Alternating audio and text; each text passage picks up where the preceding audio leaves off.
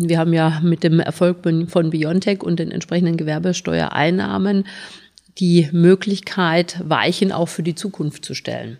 Das bedeutet zum einen natürlich, das Biotechnologie-Cluster, das jetzt eben halt im Aufbau ist, muss gestärkt werden. Hi, wir sind Kursiv und machen anlässlich der OB-Wahl in Mainz eine Interviewreihe mit den Kandidierenden. Mein Name ist Ben und ich freue mich auf das kommende Interview. Meine heutige Gästin ist von der Christlich-Demokratischen Union, kurz CDU. Schön, dass du da bist, Manuela Matz. Ja, hallo. Du hast schon eine Podiumsdiskussion und verschiedene Termine hinter dir. Wie läuft der Wahlkampf für dich bisher? Ja, eigentlich ganz angenehm. Wir sind jetzt natürlich in der Vorweihnachtszeit, da sind viele Menschen noch nicht so wirklich politisch interessiert. Da geht es eigentlich eher darum, was schenke ich meinen Lieben an Weihnachten. Aber da ich ja jeden Dienstag und Donnerstag zwischen 17.30 18.30 dann auf dem Weihnachtsmarkt bereitstehe, wenn mich Bürgerinnen und Bürger ansprechen wollen. Ja, da habe ich schon einige schöne Gespräche geführt. Also insofern läuft da sehr angenehm. Jetzt ist ja bei dir die Besonderheit, dass du nicht nur gerade kandidierst, sondern ja auch aktuell als Wirtschaftsdezernentin arbeitest. Was machst du denn da genau? Ja, also ich bin Dezernentin nicht nur für Wirtschaft, ähm, sondern auch für Liegenschaften, Ordnungswesen, Kongresse, Tourismus, Weinbau und Agrar. Dann habe ich noch die Verdingungsstelle bei mir. Ja, das ist, ist ein ganzer bunter Strauß eigentlich an Aufgaben. Und äh, natürlich das Thema Wirtschaft liegt mir besonders am Herzen, weil ich ja früher auch Unternehmerin war. Und äh, jetzt haben wir gerade auch eine Umfrage gemacht und haben attestiert bekommen, dass wir als Wirtschaftsförderung sehr gut aufgestellt sind, sehr gut ankommen und angenommen werden. Ja, und das äh, macht natürlich Spaß. Und ähm, du bist jetzt in der Partei von der CDU gelandet. Wie war der Weg dahin? Warum genau die Partei? Ich glaube, das ist tatsächlich familiär bedingt. Also auch mein Großvater war schon Zentrumsfan ähm, und äh, ja, so hat sich das eigentlich tatsächlich über die Generationen weiter vererbt, in Anführungszeichen. Wenngleich meine Eltern jetzt nicht in der Partei waren. Ähm, aber äh, ich für mich habe tatsächlich bei der CDU so meinen mm, mein, mein Wertekoordinatensystem gefunden, so will ich mal sagen. Und ja, deswegen war es eigentlich konsequent, dass ich irgendwann mal in die CDU eingetreten bin, als ich gesagt habe, ich möchte mich politisch engagieren. Und jetzt kandidierst du für die Partei. Bevor wir auf die einzelnen Themenbereiche kommen, vielleicht ganz kurz mal in wenigen Sätzen zusammengefasst, warum kandidierst du genau jetzt? Ich bin ja jetzt schon vier Jahre als Wirtschaftsdezernentin im Amt. Und ich habe die in den vier Jahren einiges gesehen, wo ich gesagt habe, ach, das kann eigentlich anders gemacht werden, kann besser gemacht werden. Und deswegen war es für mich jetzt eigentlich die logische Konsequenz zu sagen, die erfolgreiche Arbeit, die ich bisher jetzt in dem Thema Wirtschaft, in dem Wirtschaftsbereich gemacht habe, die möchte ich eigentlich für ganz Mainz tun. Und ja, das war der Grund. Kursiv, das ist mehr als ein Schriftstil. Schau bei Instagram und Facebook gerne unter kursiv.report vorbei, folge dem Podcast, damit du nichts mehr verpasst. Okay, dann lass uns doch direkt mal mit dem ersten Themenblock anfangen, mit Thema Wirtschaft. Du sprichst im Wahlkampf relativ oft von Wirtschaft. Wo siehst du dein Potenzial und was willst du denn konkret umsetzen? Naja, also wir haben momentan sehr große Chancen, den Wirtschaftsbereich wirklich auszudehnen und auch nochmal zusätzlich zu stärken. Ähm, wir haben ja mit dem Erfolg von Biontech und den entsprechenden Gewerbesteuereinnahmen die Möglichkeit, Weichen auch für die Zukunft zu stellen. Das bedeutet zum einen natürlich, das Biotechnologie-Cluster, das jetzt eben halt im Aufbau ist, muss gestärkt werden. Wir müssen auch dafür sorgen, dass Biontech hier am Standort bleibt. Bedeutet, man muss schauen, dass die Firmen, mit denen sie auch zusammenarbeiten, eventuell sich dann auch hier in Mainz ansiedeln. Das ist ein enormer Standortvorteil, wenn man die Supply Chain sozusagen abdecken kann. Gleichwohl glaube ich, wir müssen noch mehr Weichen in die Zukunft stellen. Mir schwebt hier schon seit einiger Zeit das äh, so ein Ökotechnologie-Cluster vor. Tatsächlich ist es so, dass wir ähm, das ist ja auch äh, ähm, in aller Munde und allgemein bekannt, einem äh, Klimawandel entgegensehen, der aus meiner Sicht ohne technische Unterstützung nicht in den Griff zu bekommen ist. Und hier gibt es sehr großes Potenzial im Hinblick auf die Frage, was kann man mit Ökotechnologie erreichen. Ähm, zum einen natürlich ist es so, dass wir in dem Bereich sehr, sehr viele Startups haben. Die gilt es dann auch für Mainz zu interessieren und hier am Standort anzusiedeln. Und ähm, ja, auch wirtschaftlich ist das natürlich eine sehr, sehr große Chance, weil die Technologie, die wir hier entwickeln, die kann man auch exportieren. Und wenn ich sehe, welches Marktvolumen von Experten in diesem Bereich errechnet werden, dann ist das etwas, was durchaus geeignet ist, auch nochmal so ein zweites Biotech-Wunder zu werden. Und äh, ja, da sollten wir natürlich jetzt nicht so spät dran sein, ähm, wie teilweise mit der Biotechnologie, sondern wirklich die Nase vorn haben. Und in diese Richtung würde ich gerne die Wirtschaft weiterentwickeln. Gleichzeitig haben wir auch nochmal einen anderen Bereich, der so noch ein bisschen Unterstützung bedarf. Ähm, wir sind ja Weinhauptstadt Deutschlands, Great Wine Capital. Und wenn ich so die anderen äh, Great Wine Capitals ansehe, dann haben die immer irgendwie eine besondere Location, wo sie nochmal das Thema Wein spielen. Ob das jetzt in Bordeaux natürlich mit diesem äh, tollen Gebäude Cité du Vin ist oder ob das in Porto mit der World of Wine ist. Und da haben wir in Mainz in meinen Augen noch ein bisschen Nachholbedarf. Auch in diese Richtung ähm, sollten wir uns weiter bewegen. Da würde ich mich auch weiter bewegen, dass wir hier tatsächlich auch ganz äh, klar in einem Gebäude in der Stadt, da gibt es auch durchaus Chancen und Potenzial, ähm, das Thema Wein im Rahmen einer Weinerlebniswelt verorten. Du hast jetzt schon kurz angesprochen, das Biotech Hub. Da gibt's ja super viele Stellen für Wissenschaftler, Wissenschaftlerinnen und andere Stellen, wo auch gute Jobs, gut bezahlte Jobs dabei sind.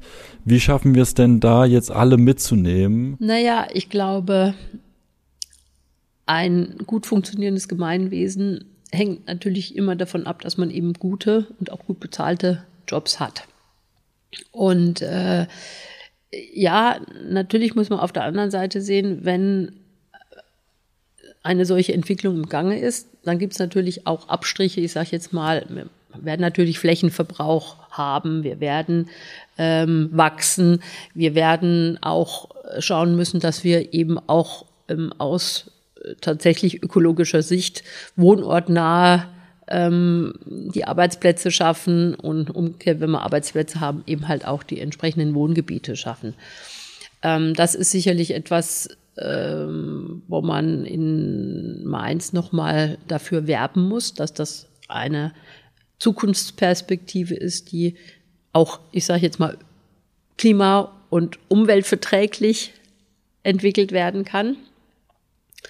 Und wie gesagt, diese, äh, diese wirtschaftliche Entwicklung, die schafft Wohlstand, die schafft auch ähm, hier mit den ganzen Ausbildungsbereichen, ähm, die wir haben, ob das Universitäten oder die Hochschulen sind, ein, sage ich jetzt mal, ein, ein, ein Gesamtsystem, was uns gemeinsam voranbringt. Und ich ähm, denke, das verstehen sowohl junge Menschen, dass sie sagen, das ist eine Chance, hier in Mainz mich ausbilden zu lassen, als auch eben halt Familien oder eben auch ältere Menschen, die sagen, jawohl, wir haben hier eine, eine lebenswerte, einen lebenswerten Ort und eine gut funktionierende Wirtschaft, die allen hilft. Zu einem lebenswerten Ort gehört immer auch eine Innenstadt dazu. Da gibt's ja auch ganz viele Ideen, was wir mit der Innenstadt machen. Machen wir sie grüner, machen wir sie autoarmer. Ähm, lassen Sie jetzt noch mal ein bisschen bei dem Wirtschaftsblock noch dranbleiben. Was kann man da machen, dass die Innenstadt attraktiver wird? Mhm. Also die Innenstadt muss vor allen Dingen grüner werden. Sie muss in den Sommermonaten so gestaltet sein, dass es auch angenehm ist, dass man sich da aufhält. Das heißt, es muss viel mehr Wasser geben.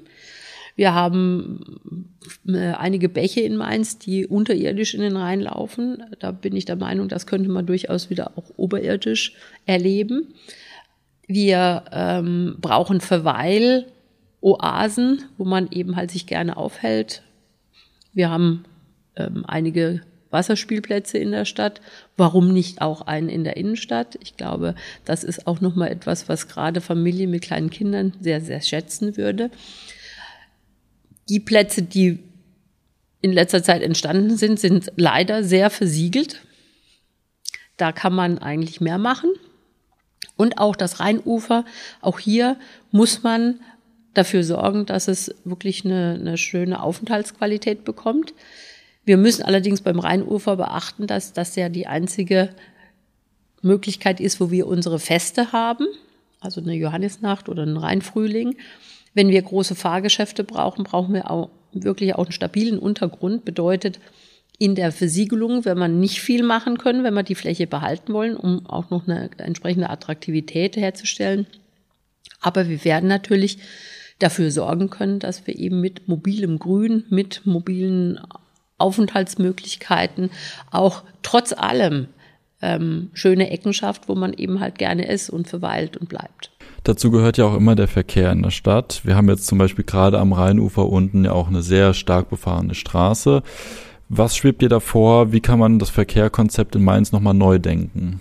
Also, wir brauchen auf jeden Fall ein Verkehrskonzept, was alle Verkehrsteilnehmer mit einbezieht.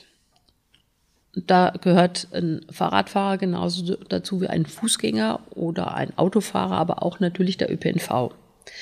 Und momentan ist es eher so, dass man so ein Stück weit auf Verdrängung des motorisierten Individualverkehrs setzt, also der Autos, ohne gleichzeitig ein gutes Angebot zu machen.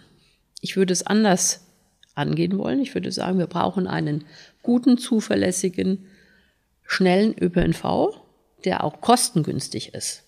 Zum Beispiel ein Euro-Ticket oder eben halt ein 365 Euro Ticket für Familien, was dann auch dazu führt, dass eben halt das auch entsprechend sozialverträglich ähm, äh, genutzt werden kann, der ÖPNV.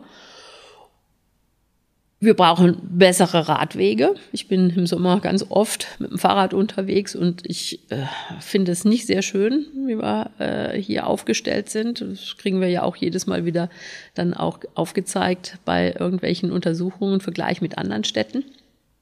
Das heißt also hier ähm, müssen wir nachbessern. Und auch als Autofahrer finde ich es nicht lustig, wenn ich ständig irgendwelchen Begegnungsverkehr habe, der für beide Seiten ähm, quasi äh, unangenehm ist. Für einen Fahrradfahrer genauso wie für einen, für einen Autofahrer. Und deswegen müssen wir schauen, dass wir ein Gesamtverkehrskonzept entwickeln, wo wir genau ähm, auch ausloten, welche Verkehrsführungen sind denn in welchen Bereichen der Stadt ähm, ideal das hängt mit dem Verkehrsaufkommen zusammen, das hängt mit, der, mit dem Transportmittel zusammen. Und daraus resultierend müssen wir eben die entsprechenden Weichen äh, stellen. Und ähm, ja, und dann müssen wir auch schauen, dass wir auch hier wieder ähm, klimaverträglich für die Innenstadt auf neue Technologien setzen, wie zum Beispiel Wasserstoffbusse, die eben halt hier eine, eine gute Möglichkeit bieten, keine Abgase auszustoßen und äh, doch einen guten Transport ermöglichen. Was ich sehr spannend fand, bei der Podiumsdiskussion hast du gesagt, die Straßenbahn ist oldschool. Warum? Ja, also ähm, Straßenbahnen, die sind dann unschlagbar gut, in dem Moment, wo sie ein eigenes Gleisbett haben, also keinen Begegnungsverkehr mit, mit anderen Verkehrsmitteln und Strecke machen können. Zum Beispiel, wenn man nach Ebersheim Straßenbahn legen würde. Perfekt. Da ist eine lange gerade Strecke, da kann man richtig schnell fahren.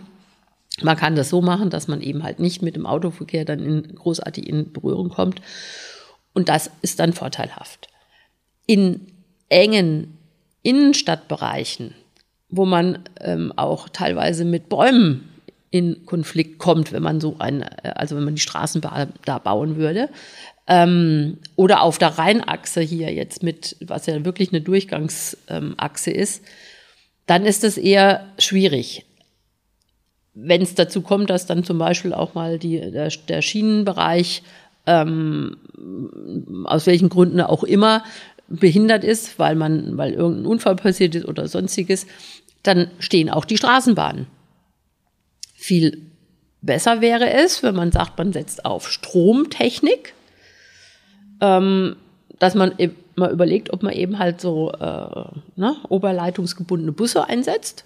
Die können sich auch abhängen und können dann auch in, gegebenenfalls, wenn es notwendig ist, in Seitenstraßen fahren.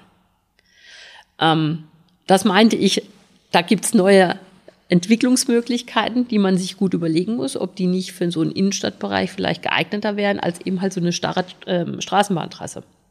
Wie gesagt, die Trassen, die wir haben, nach Hechtsheim raus, auf den Lerchenberg oder perspektivisch nach, äh, nach Ebersheim, wunderbar, aber eben in dem Bereich sind sie deswegen vorteilhaft, weil sie eben Strecke machen können und weil sie schnell sind und auch viele Menschen transportieren können.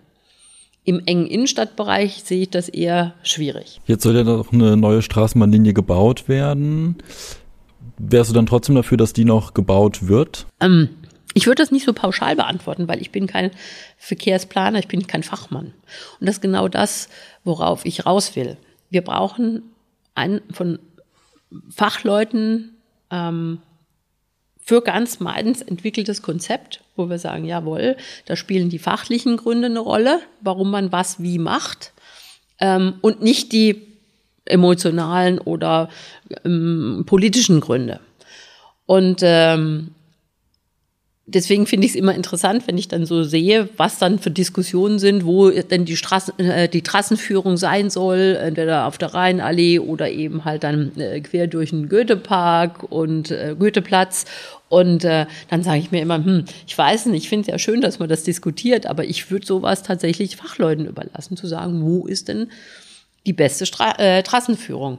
Wo sollte so eine Straßenbahn, wenn überhaupt, langgehen? Oder gibt es nicht andere Möglichkeiten, die vielleicht besser geeignet sind für den Bereich. Es gibt die Initiative Tempo 30, bei der sich schon verschiedene Städte angeschlossen haben, sprich, dass es im Innenstadtbereich für Autos eine einheitliche Regelung gibt, Tempo 30. Sollte sich da Mainz auch anschließen? Hm. Was will man denn mit Tempo 30 erreichen? Ich glaube, da muss man äh, ansetzen. Ich glaube, Tempo 30 ist dann interessant, wenn es ähm, oder auch notwendig, wenn es um Bereiche geht, die sehr sensibel sind, wie zum Beispiel Schulbereich oder Kindergärten. Da kann es von mir aus sogar auch noch weniger sein. Kann es auch 20 sein oder eben halt Spielstraßengeschwindigkeit. Wenn ich drauf schaue, was ich erreichen möchte im Hinblick auf Feinstaub etc., da ist eigentlich eher die Betrachtung, ähm, wie kriege ich denn einen Verkehrsfluss hin? Nicht dieser Stop and Go, der ja immer jetzt durch die Ampeln verursacht wird. Und das bringt mehr als Tempo 30 unterm Strich. Und das ist halt so etwas, was auch, was man auch nochmal betrachten müsste. Ähm, ist das jetzt der, ist es eben halt das Tempo 30, was einen eben halt äh, äh, im Hinblick auf den Feinstaub äh, voranbringt? Oder ist es viel mehr und da kann es auch 50 sein eventuell, ähm, ist es vielmehr so, dass man eben halt einen, einen Verkehrsfluss erzeugen muss, indem man eben so eine Art grüne Welle dann hinbekommt.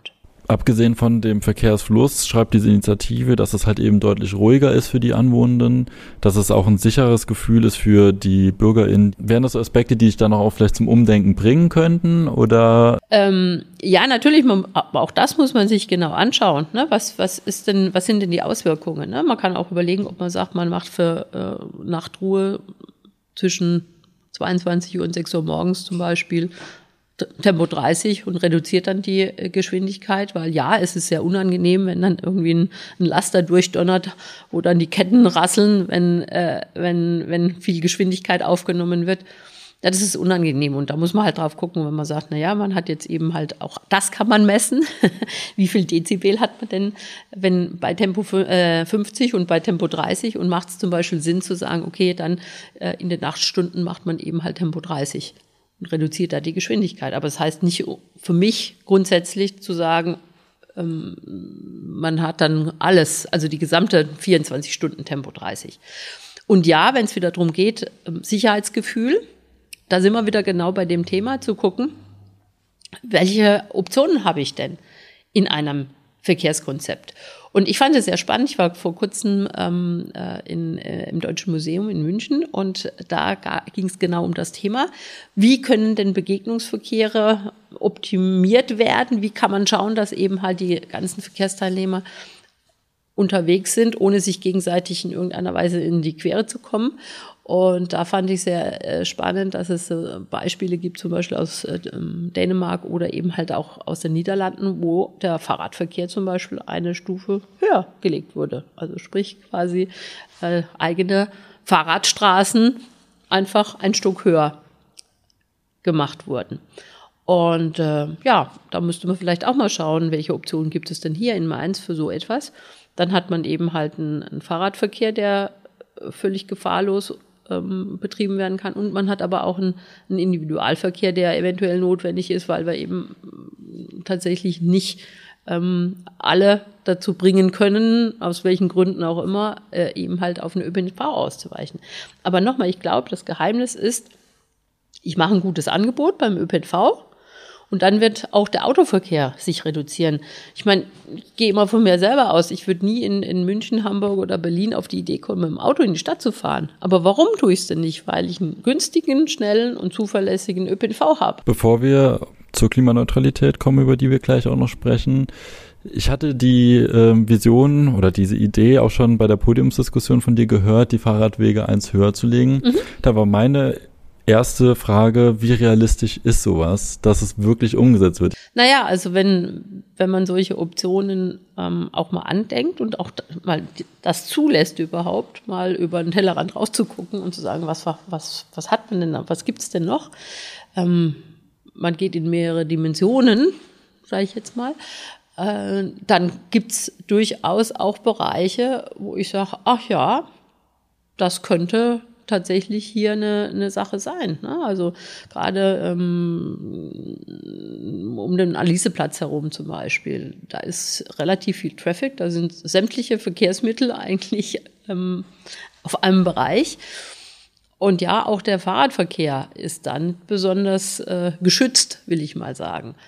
Um, warum auch, wenn man das sowieso anpackt, warum nicht mal drüber nachdenken, dass man bestimmte Bereiche einfach dann auch mit Fahrradbrücken überbrückt. Ähm, oder jetzt auch hier bei der großen Bleiche, muss man gucken, wie, wie sich das entwickelt. Da ist es so, dass die Fahrradstraßen, äh, Fahrradwege ähm, mal auf der Fahrbahn sind, mal wieder auf der Seite. Ähm, dann enden sie irgendwo im Nirgendwo. ähm, das ist alles noch nicht so richtig ausgegoren. Und deswegen, es muss ein Gesamtverkehrskonzept her für alle ähm, Teilnehmer, Verkehrsteilnehmer und alle müssen da abgeholt werden, wo sie eben halt unterwegs sind und zwar möglichst sicher und möglichst gut. Beim Verkehr ist natürlich auch ein Schritt in Richtung Klimaneutralität bis 2035. Welche Hebel gibt es noch, die du umlegen willst, damit wir das Ziel schaffen? Also ich glaube, ähm, beim Thema Klima müssen wir einfach mehr, ähm, auch wieder hier das Thema mehr Grün.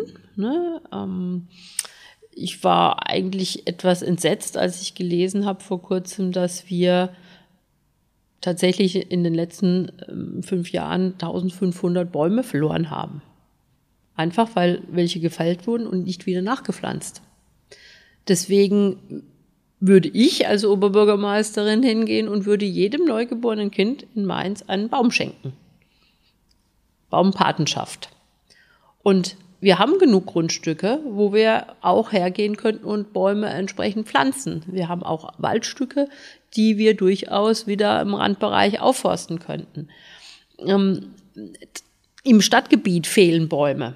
Auch hier muss nachgesteuert werden. Und das zahlt natürlich komplett auch auf das Thema Klima ein. Ne? Weil ich meine, Bäume sind äh, CO2 senken, das wissen wir. Und deswegen ist das natürlich etwas, wo wir auch ähm, äh, deutlich mehr machen müssen. Wir müssen zu umweltfreundlicheren Verkehrsantrieben kommen. Also sprich, äh, Wasserstoff ist in meinen Augen ganz, ganz wichtig. Bin auch gerade im Gespräch mit einem Anbieter äh, von, von Tankstellen, der eben halt auch Wasserstofftankstellen jetzt machen möchte. Und ich würde mich sehr freuen, wenn das auch direkt bei uns in Mainz klappen könnte weil auch hier ist immer äh, Angebot und Nachfrage. Wenn man natürlich ein Angebot hat, wird auch die Nachfrage nach Wasserstoffautos steigen. Momentan sind wir hier sehr, sehr unterversorgt, was das angeht, mit, mit Wasserstofftankstellen. Auch LKWs können entsprechend dann klimaneutral, sage ich jetzt mal, fahren. Und ähm, äh, ja, ich meine, E-Mobilität ist, ist, ist interessant, aber in meinen Augen tatsächlich nur als Brückentechnologie, weil wir auch aufpassen müssen, dass wir unser Stromnetz nicht überlasten. Wenn wir jetzt alle umsteigen würden auf E-Mobilität, dann würde es unser Stromnetz aktuell gar nicht aushalten. Deswegen müssen wir jetzt schauen, was gibt es da für Alternativen. Wasserstoffherstellung ist aus meiner Sicht auch ein wunderbares Speichermedium für erneuerbare Energien. Ähm, Photovoltaik muss verstärkt werden. Ähm, wir brauchen auch hier, haben wir einen riesen Nachholbedarf. Auch hier müssen wir schauen, dass wir viel, viel mehr Photovoltaikanlagen in Mainz installieren. Aber ja, ähm, das geht nur in meiner, in meinen Augen auch mit entsprechender ja, Speicherkapazität. Auf der anderen Seite wieder, dass wir eben halt hier quasi den produzierten Strom privat im Kleinen, vielleicht dann mit einer Batterie äh, im, im Keller und ähm, dann im großen Stil, wenn wir unsere wenn wir unsere Anlagen haben, eben halt mit einer kleinen ähm, Wasserstoffanlage dann eben halt auch äh, äh dann abbilden. Also sprich, wir haben ja hier unsere Wasserstoffanlage in äh, im Gewerbepark. Da geht der von den Windrädern sozusagen der Strom rein und äh, wird umgewandelt. Da muss es noch viel mehr solcher ähm, Anlagen geben, beziehungsweise Kapazitäten müssen erhöht werden. Für die Klimaneutralität muss auch die Verwaltung nochmal angefasst werden. Da muss ich auch einiges tun. Mhm. Was wären da so die ersten zwei, drei Punkte, die du umsetzen willst, damit auch die Verwaltung klimaneutral wird? Naja, wir müssen wirklich jetzt ernsthaft mal prüfen, wo äh, können wir ähm, bei unseren Gebäuden, die wir ja äh, zahlreich haben in der Stadt und die wirklich in die Jahre gekommen sind, wo können wir da unsere Gebäude so sanieren, dass sie eben halt ähm, aufs Klima einzahlen. Äh, das fängt bei Baustoffen an und hört im Prinzip auch bei der äh, Energie, die diese Gebäude dann verbrauchen, auf. Ähm, jetzt haben wir auch den Spielraum mit den finanziellen Möglichkeiten und deswegen, da geht in meinen Augen einfach mehr. Wir müssen auch schauen, dass wir auf unseren städtischen Gebäuden ähm, Photovoltaikanlagen, so es denn geht, nicht überall geht's, hängt von der Statik ab, hängt aber auch davon ab, ähm, ob es denkmalgeschützte Gebäude sind und und und. Ähm, müssen wir Photovoltaikanlagen installieren. Das ist bisher auch viel zu, zu wenig geschehen. Und äh, wenn wir neu bauen oder eben halt auch sanieren, müssen wir schauen, ob wir eben halt auch äh, Baustoffe einsetzen, die möglicherweise in irgendeiner Weise recycelt wurden. Also bei Beton geht das ja, ja, dass man eben halt Beton, alten Beton recycelt und dann eben halt wieder zu neuen ähm, äh, Stoffen verarbeitet. Und da müssen wir, das, da müssen wir verstärkt drauf gucken, mm, dass wir bei Ausschreibungen genau das dann beachten. Kommen wir zum Thema Sozialpolitik. Warum braucht Mainz dich als Oberbürgermeisterin, wenn es um das Themenfeld geht? Mm, eine Stadt ist ein Gemeinwesen mit vielen Menschen und jeder mit seinen Facetten, will ich mal sagen.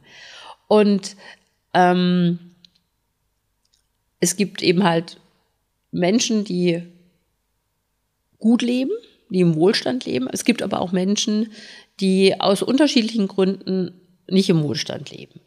Und wenn jemand nicht in der Lage ist, seinen, seinen Lebensunterhalt ähm, zu bestreiten, dann muss ein, eine Kommune, weil das ist sozusagen der erste Anlaufpunkt natürlich auch, hier Unterstützungsleistungen bieten.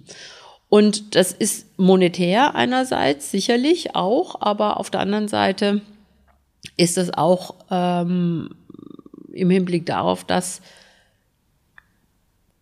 gewisse ja, ähm, Unterstützungsleistungen äh, täglicher Art dann auch äh, in, in, täglichem Alltag sozusagen geboten werden. Bedeutet, ähm, ich bin absolut dafür, dass wir in den Schulen entsprechende Schulpsychologen auch einsetzen, weil oftmals kriegt man ja so mit, ähm, auch teilweise im Bekanntenkreis, dass eben halt ja ich sage jetzt mal Thema Mobbing, Schüler gemobbt werden, ähm, möglicherweise auch gerade in der Pubertät nicht so ganz wissen, wie die sexuelle Orientierung sein wird. Ähm, dann gibt's natürlich äh, eventuell Stress mit den Eltern. Das sind alles Dinge, die in irgendeiner Weise aus meiner Sicht jetzt auch professionell begleitet werden sollten. Und ähm, hier den Schulen diesen schulpsychologischen Dienst anzubieten, das ist in meinen Augen eine Aufgabe der, der Kommune. Ähm, ich komme jetzt gerade aus dem äh, Thaddeusheim. Das ist ein Heim für Obdachlose. Auch hier ähm, muss sich die Kommune in meinen Augen ähm, stärker engagieren, weil ja, auch Obdachlose gehören zu einer Stadt dazu und damit die auch eine gute Versorgung erhalten, vor allen Dingen, wenn es Obdachlose sind, die eben halt auch unverschuldet in Not geraten sind, muss, muss man hier eben halt auch äh, äh, die Hilfestellungen leisten als Kommune, die benötigt werden. Und so gibt es viele Bereiche in der Stadt, wo man als Kommune schauen muss, dass man ähm, hilft, dass man das richtige Personal zur Verfügung stellt, dass man die finanziellen Ressourcen zur Verfügung stellt, die entsprechenden Budgets. Auch das große Thema Integration ist etwas, was man als Stadt ja auf dem Schirm haben muss. Ähm, ja, wie gesagt, das sind ganz, ganz viele unterschiedliche Facetten und da braucht es dann passgenaue Lösungen. Lass uns noch schnell auf den Wohnraum eingehen. Mhm. Da steht ja immer noch so dieser neue Stadtteil im Raum, er steht ja nicht mehr im Raum. Mhm. Ähm, wie willst du das Thema Wohnraum und vor allem auch bezahlbaren Wohnraum in Mainz angehen? Naja, also es ist so, ähm, mit dem Stadtteil, ich denke, das ist recht plakativ, aber man muss das natürlich sehen, wenn man einen neuen Stadtteil macht, was ja auch wieder ein abgegrenztes Gebiet ist, ähm, dann schneidet man das natürlich auch aus einem anderen Stadtteil heraus. Und äh, ich glaube, das ist aber auch gar nicht notwendig. Man kann durchaus auch eine entsprechende Ortsrandentwicklung in den bereits bestehenden Stadtteilen dann voranbringen. Klar muss man gucken, dass die Infrastruktur dann auch passt. Aber das wäre jetzt so mein Weg. Man muss schauen, dass man, wenn man solche Neubaugebiete ausweist, dass die auch ähm, ökologisch Einklang sind. Ich habe vor 30 äh, Jahren in Freiburg gewohnt. Da gab es eben halt einen, äh, einen Stadtteil, der da entstanden ist, der heute noch Modell ist für viele, viele Stadtteile, gerade aus ökologischer Sicht. So müssen in meiner, mein, nach meiner Überzeugung auch moderne Gebiete aussehen, Wohngebiete aussehen. Ähm,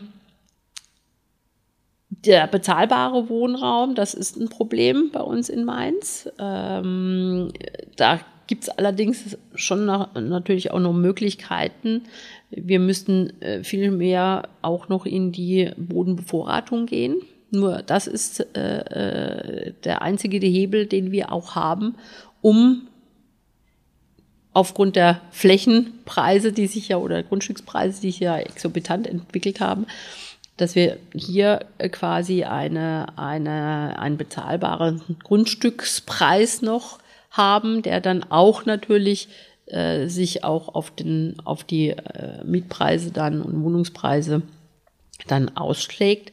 Gleichwohl muss man sagen, in, gerade in den letzten ähm, Monaten haben natürlich auch die ähm, Baupreise angezogen, also das, was man, was aufgerufen wird für Baumaterial, Handwerkerleistung etc.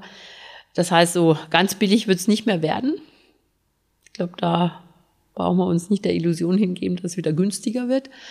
Aber man kann, äh, glaube ich, schon auch eine moderate Preisentwicklung ähm, hinbekommen. Und was mir wirklich äh, auch so ein bisschen äh, auf der Seele liegt, ist, wir wollen ja hier viele neue Arbeitsplätze schaffen, wir wollen gute Arbeitsplätze schaffen, aber wir brauchen auch natürlich arbeitsnahe Wohnmöglichkeiten und auch vor allen Dingen für Familien mit, mit, Kindern. Das haben wir in der letzten Zeit gar nicht mehr gemacht. Wir haben eigentlich immer nur in Geschosswohnungsbau ähm, investiert. Ist richtig, aber gleichzeitig müssen wir auch wieder, ich sage jetzt mal, das bezahlbare Häuschen mit kleinem Grundstück oder das bezahlbare Reihenhaus äh, ermöglichen, wenn man junge Familien hat, ähm, viele sagen, ja, ich hätte gerne ein kleines Gärtchen, wo die Kinder dann auch sandeln können und, und, und. Auch das ist etwas, wo wir verstärkt jetzt ein, das Augenmerk drauflegen müssen. Und äh, ja, das sollten wir tun. Du willst auch das Krisenmanagement von Mainz angehen. Du hast jetzt Plakate auch im Stadtgebiet stehen, wo ganz groß Blackout draufsteht. Bevor wir vielleicht auf dieses Krisenmanagement eingehen, Spielst du nicht mit dem Blackout auch ein bisschen mit der Angst von den WählerInnen? Nee, ich glaube, das ist eine reale Bedrohung. Ähm, wir haben unterschiedliche Gründe, warum es zu einem Blackout kommen kann. Ich rede jetzt nicht von zwei, drei Stunden Stromausfall. Das ist kein Blackout. Ein Blackout ist dann gegeben, wenn wir im Prinzip aus bestimmten Gründen unser Stromnetz nicht mehr im Griff haben.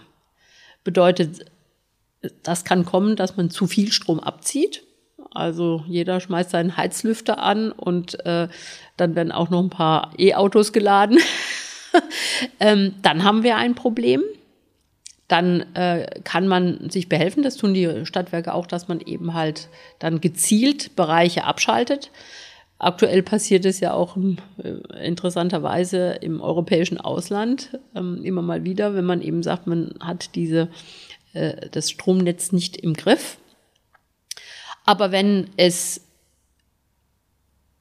so kommt, dass wir tatsächlich aus, auch aufgrund der Gasmangellage nicht mehr in der Lage wären, unsere Stromspitzen abzufangen, ähm, weil äh, ich fand es so interessant. Am Anfang stand ja so in, ja, im Gespräch, dass man sagt, nee, man, man möchte eigentlich keine Gasverstromung mehr haben.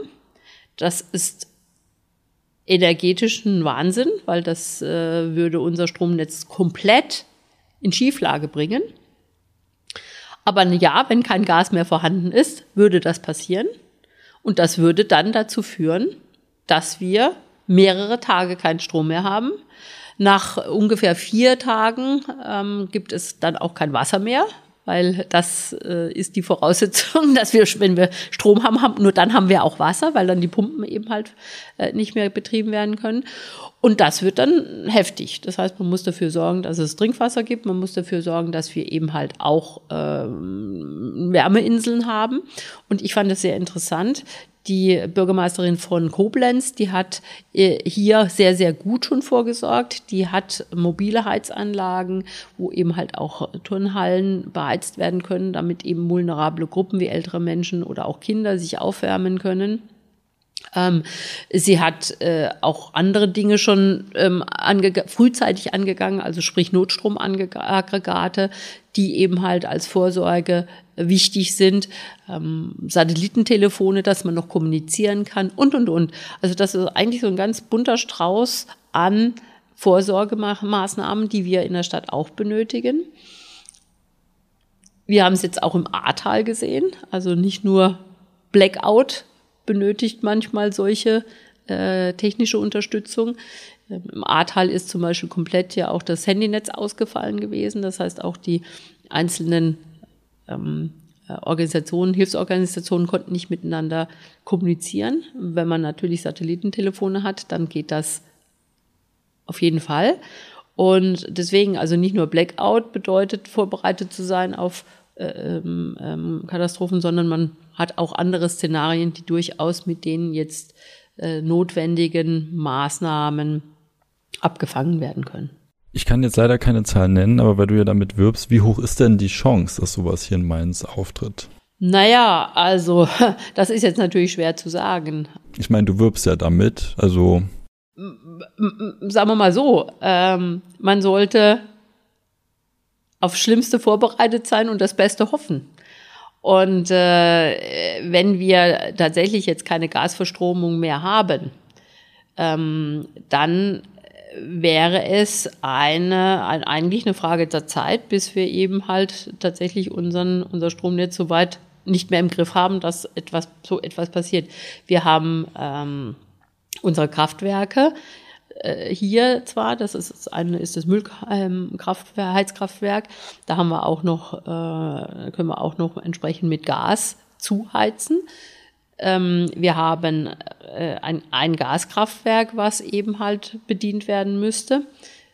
Zur Not könnte man auch noch mal ein ähm, ein, ein Heizölkraftwerk dann aktivieren. Aber äh, tatsächlich ist es so, ja, Gas ist für uns wichtig und notwendig und äh, dringend. Das heißt, ohne Gas geht's nicht. Und wenn Gas weg ist, dann ja, wird es passieren. Jetzt ganz zum Schluss öffnen wir nochmal alle Themen. Jetzt interessiert mich nochmal, wo hebst du dich vielleicht auch von den anderen Kandidierenden ab? Was ist so vielleicht so ein, zwei Punkte, wo du sagst, genau deswegen soll man jetzt dich wählen? Naja, ich glaube, ich hebe mich schon natürlich von den anderen Kandidaten ab, dadurch, dass ich ähm, jetzt schon vier Jahre Verwaltungserfahrung habe. Bedeutet, ich kann eigentlich von jetzt auf gleich loslegen, auch keine lange Einarbeitungszeit und habe genug Erfahrung, um zu sehen, wo denn Verbesserungsbedarf ist in der Stadt ähm, ja, wie gesagt, in den letzten vier Jahren ist mir aufgefallen, dass das eine oder andere doch durchaus äh, sehr dringend ist.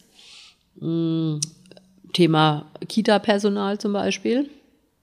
Das ist sehr, sehr dringend. Wir reden immer darüber, dass wir sagen, ah ja, wir haben Fachkräftemangel, aber momentan sieht es eher so, dass die Fachkräfte morgens ihre Kinder in die Kita bringen mittags angerufen werden, ja, es ist eine Erzieherin krank geworden, wir haben den Betreuungsschlüssel nicht mehr, den wir brauchen, wir müssen die Kita zumachen. Kommt eure Kinder abholen. Das heißt, sitzen die Fachkräfte zu Hause. Und das kann es nicht sein. Und da müssen wir zum einen dazu kommen, dass wir eine bessere Bezahlung äh, schaffen, ähm, die ähm, vergleichbar ist jetzt mit, mit Wiesbaden zum Beispiel. Wiesbaden zahlt besser die Erzieherinnen und Erzieher und äh, manche sagen halt, ja, dann fahre ich halt kurz mal über die Brücke und äh, habe da eben halt am Ende des Monats mehr Geld in der Tasche. Ähm, da kann man gegensteuern und wir sollten auch gucken, dass wir weitere Incentives bieten für diese, äh, für, für die Rekrutierung von, von Personal.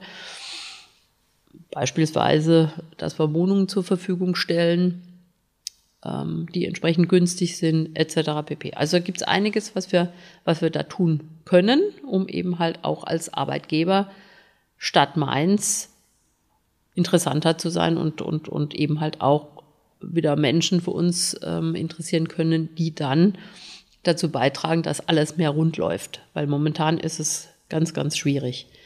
Und äh, Kita-Personal ist wahrscheinlich so die Spitze des Eisbergs. Wir haben in anderen Bereichen, auch in meinen Bereichen sehe ich es, dass es immer schwieriger wird, Menschen für die Stadtverwaltung zu begeistern.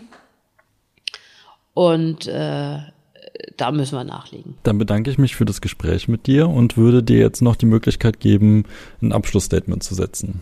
Ich würde mich freuen, wenn mein Angebot, meine Angebote, die ich an die Wählerinnen und Wähler mache, auch ähm, so ankommen, wie sie mich begeistern. Und äh, wenn ich jetzt ähm, ja in die Zukunft gucken könnte und wenn man dann, wenn ich dann Oberbürgermeisterin der Stadt Mainz wäre äh, in einem halben Jahr, dann ähm, wäre es so, dass ich hoffentlich dann schon, weil die Wahl ist ja in Mitte Februar, dass ich dann Mitte des Jahres schon die ersten Weichen gestellt habe, damit eben genau diese Themen auch umgesetzt werden und äh, sich dann auch die Lebensqualität in Mainz verbessert und wir die ganz konkreten ähm, Herausforderungen, die wir haben, aktuell auch angegangen sind schon. Wir freuen uns, dich morgen wieder zu hören. Bis dahin, werde selbst kursiv und lass uns in den Kommentaren auf Facebook und Instagram über die Folge diskutieren. Dort findet ihr uns unter kursiv.report.